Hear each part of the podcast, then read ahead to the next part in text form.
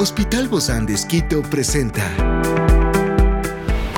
Ciudad Médica, un podcast de salud pensado en ti y toda tu familia.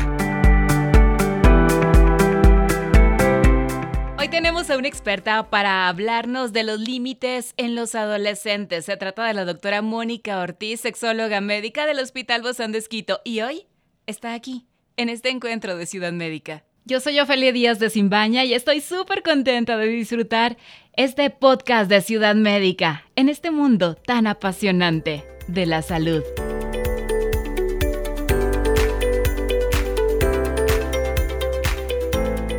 Para conseguir una adecuada educación de los hijos es necesario establecer normas y límites desde el nacimiento que se irán modificando y flexibilizando con el paso de los años y el crecimiento del niño pero el objetivo fundamental de los límites es asegurar la seguridad y la salud de los niños.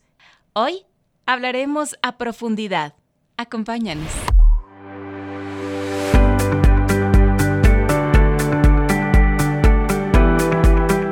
Siempre es un agrado poder hablar de temas de sexualidad y el día de hoy hablamos de los límites en los adolescentes y la importancia que tienen estos para nosotros como padres. Hoy tenemos la grata presencia de nuestra amiga doctora Mónica Ortiz, sexóloga médica del Hospital Bozán de Esquito. Gracias Moni por acompañarnos el día de hoy. Bienvenida. Muchas gracias, Ofe. Siempre también agradecida por la confianza eh, de poder seguir eh, educando en sexualidad. Sí, siempre es importante, ¿verdad? Estos temas nunca van a pasar de moda, siempre van a ser vigentes, pero lo que sí es que nuestros hijos vuelan, corren rapidísimo y cuando menos lo esperamos, pues ya no son niños, son adolescentes y luego llegan a otras etapas más adelante en sus vidas. Por eso es tan importante hablar de este tema de los límites en los adolescentes. Y a veces la idea que se nos viene con los padres justamente es, a ver, ¿cómo regulo el tema del celular, porque sabemos que es un medio en lo que ellos puedan acceder a contenido pornográfico o a veces hay la preocupación de que si les han dado el, permiso o sin permiso, a veces tienen relaciones de noviazgo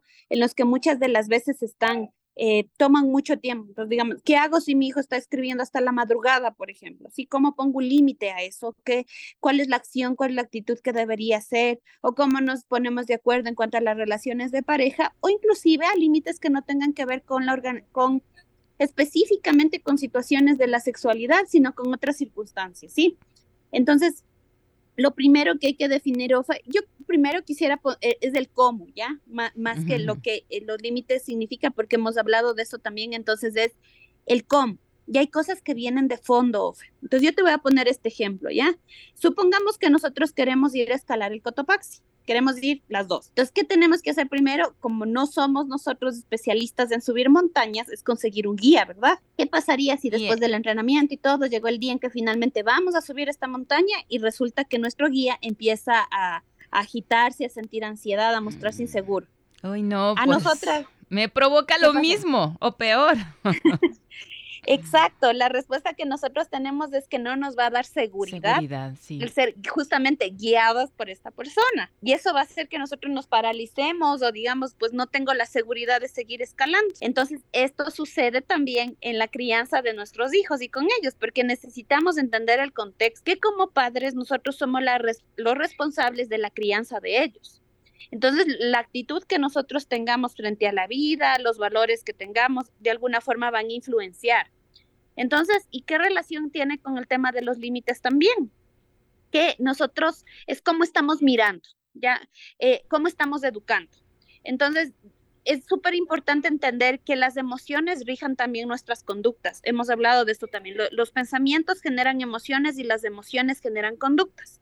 Entonces, si nosotros queremos educar en base a nuestros propios miedos, lo que vamos a transmitir, ¿qué es? Inseguridad, miedo. Entonces, partimos de ahí. Si yo, por ejemplo, tengo una experiencia de trauma sexual, ¿ya? O si de pronto yo me quedé embarazada en la adolescencia, ¿sí? O si lo que viene de, en, en, mi educación, ¿no es cierto? Familiar también es el miedo, es, o el cuidado y te vas a quedar embarazado, o porque eh, mi mamá tiene esta historia, o porque una de mis hermanas, o porque yo mismo tuve esta historia, entonces yo voy a estar cargado de miedo, y voy a tener llena de, de, de prejuicios y de cosas que van a hacer que finalmente es lo que voy a transmitir. Y como no quiero que esto suceda, ¿sí? Lo que a mí me pasó, voy a tener una actitud de ansiedad, de temor. Experiencias excepcionales son el motor que nos anima a trabajar por la salud integral de nuestros pacientes. Expresamos el amor de Dios para dar prioridad a la vida por sobre todas las cosas. Seguimos con nuestro compromiso, la seguridad del paciente. Hospital Bozán de a la gloria de Dios y al servicio del Ecuador. O sea, somos nosotros un reflejo de todo lo que surge. Nuestros miedos se los contagiamos a los niños en lugar de darles seguridad. Por supuesto, y es así como nos proyectamos. Y lo que tenemos que entender y que sobre todo en la adolescencia ellos están construyendo identidad y van a querer tomar sus propias decisiones. Entonces esto quiere decir que nosotros primero debemos tratar todo aquello que tememos antes de que lleguen a la adolescencia, poder de hecho, yo creo que es todo el tiempo, como la educación sexual no es cuando llegan a la adolescencia, sino es todo el tiempo, porque desde pequeñitos uno podría estar en lugar de, y, y eso es la idea que quiero cambiar, que no sea el miedo el que nos lleve esta emoción negativa a tomar decisiones o a transmitir la educación de esta forma, sino más bien es el cambio de actitud que necesitamos tratar. Sí, es todo el tiempo, o sea, ahora que yo le estoy reconociendo, porque a lo mejor mis hijos sean niños, sean, están en la primera infancia o están en la adolescencia, yo igual estoy educando todo el tiempo. Entonces la invitación sí es a trabajar en nuestros propios prejuicios, en recibir de pronto una terapia o, o de pronto educación, ¿no? Dependiendo del caso, primero, cambio la actitud que yo tengo. Entonces voy a tomar un enfoque positivo. De igual forma te pongo otro ejemplo. Supongamos que vamos a tomar un taxi. ¿Qué pasaría si nosotros les decimos al señor taxista, señor, no me lleve a la, a la RAT, no me lleve a HCJB? ¿Qué pasaría con el taxista? ¿A dónde la llevo?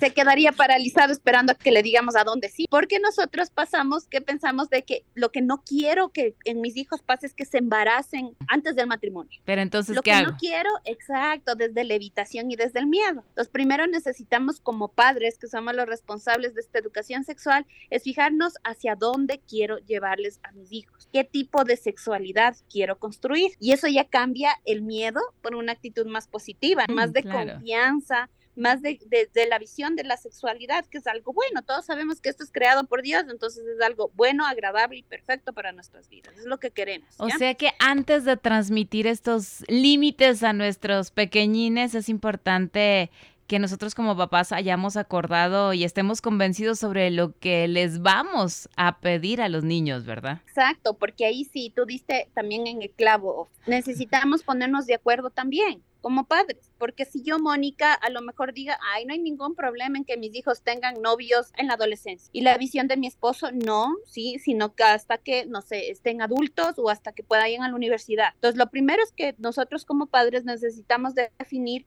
cuáles son nuestros principios y valores o cuál es nuestra visión con respecto a tal tema, por ejemplo, el uso de celulares, porque lo que va a suceder es que si nuestros hijos ven que no nos ponemos de acuerdo, entonces yo voy a hacerle ojitos a mi papá para un permiso, por ejemplo, y yo ya sé que va a doblar el brazo, ¿no es cierto? O de pronto que voy donde mi mamá, porque de pronto ella es más permisiva, entonces sí me va a dejar. Y ahí empieza a haber triangulaciones en la relación familiar, que es, estamos aquí, somos nosotros de equipo y el otro es del enemigo. Y, en este sentido, Moni, ¿cómo es esto de que no se lleguen a cumplir las normas o determinados límites?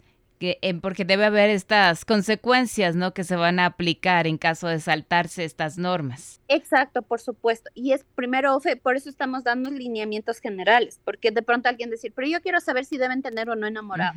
Pues eso va a depender de los principios y valores que tenga cada familia. Como primero poniéndose de acuerdo en la relación de pareja, sea que usted viva o no bajo el mismo techo, porque esa es otra situación. ¿Qué tal si estamos divorciados? Entonces empiezan a ver este juego de roles donde la mamá es la, como está todo el tiempo, de, digamos, de lunes a viernes con los hijos, yo pongo los límites, llegan donde el papá y empezó el recreo. Entonces pasa Estamos todos los fines de semana comiendo golosinas, nos desvelamos hasta las 11 de la noche y se pierden todas las rutinas. Entonces, sea que usted esté en un matrimonio y bajo el mismo techo o estén separados o divorciados, hay que mantenerse los límites. Yo sé que puede ser muy difícil al principio, inclusive hablar con nuestra con nuestra expareja, ¿no? Pero es súper importante que nos pongamos de acuerdo en pro de esto, que qué es lo que hacen los límites, Ofe, nos dan seguridad, nos dan normas. Entonces, una vez que nos ponemos de acuerdo en esto, en qué es lo que queremos lograr, ahí sí viene lo que tú me mencionas, cuáles son las consecuencias. Porque algo, de pronto nos están escuchando papás de adolescentes y dirán, yo lo que hago es que si no me obedece, vino con malas calificaciones o ya le encontré, le quito el celular. Pero nunca le dijo que, nunca le dije que si pasaría esto, pues yo, la, la, disciplina que estoy poniendo aquí es quitarle el celular. Entonces todo tiene que partir desde hacia dónde quiero llegar. Por Oye, eso empecé con eso. Conocí el caso de una familia que tenía un código escrito a mano o a máquina, no lo recuerdo bien. Imagínate de hace cuánto, ¿no? Pero lo tenían escrito y decían, estas son las reglas de nuestra casa.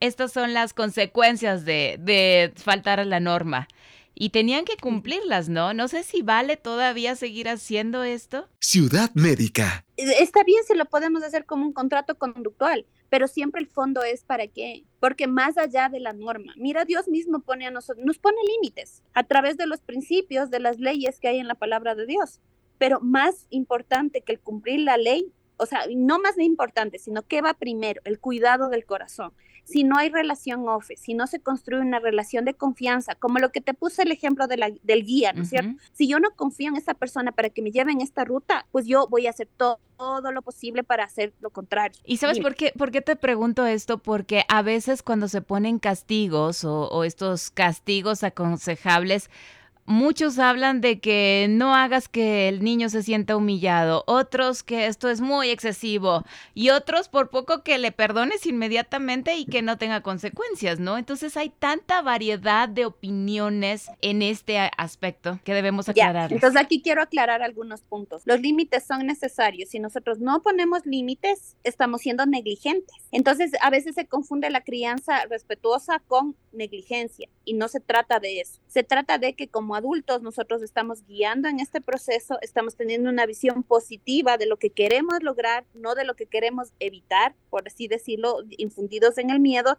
Entonces, nos, primero nos ponemos de acuerdo y segundo es cómo yo lo transmito. Necesito validar y darme cuenta en qué etapa estoy, porque el adolescente no tiene una visión de adulto, está, está todavía formando su corteza prefrontal, que es la que le guía en las decisiones más racionales. Entonces yo tengo que entender que la parte emocional está sumamente activada y que de pronto el límite que yo le voy a poner, porque esa también es OFE, pensamos que el límite que yo le voy a poner y nuestros hijos van a decir en buen modo y con muy buena cara, sí mamá, me, me siento muy feliz de que no me des permiso para la fiesta a la que quiero ir con mi grupo de amigos. Entonces, al principio sí, va a haber una resistencia, porque la parte emocional está al tope, porque ellos no miden los riesgos, pero finalmente es el adulto, es cómo se transmite el límite y entender que esto es un proceso, que probablemente mis hijos van a, protestar las primeras veces, pero si yo les transmito confianza, si no es que yo te caigo y te digo, no, es que no hiciste los deberes y por eso no vas a la fiesta, o sea, no tiene una relación con lo otro, pues al principio va a haber protesta, pero cuando se entienda que más bien el trasfondo es del cuidado o de pronto viene también la negociación con los adolescentes de esto, pues bueno, entonces vas a usar el celular, pero el uso va a ser de tal hora a tal hora y el celular se carga en la habitación de los padres. No va a haber dispositivos electrónicos.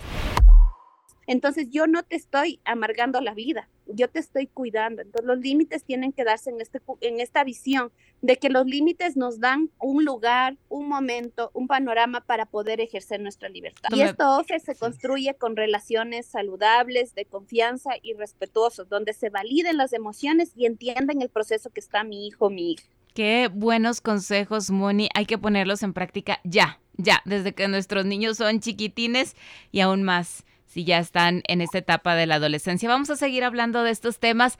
Te agradezco muchísimo, doctora Mónica Ortiz, sexóloga médica del Hospital Bozán de Esquito. Nos vemos en la próxima. Con mucho gusto. Gracias.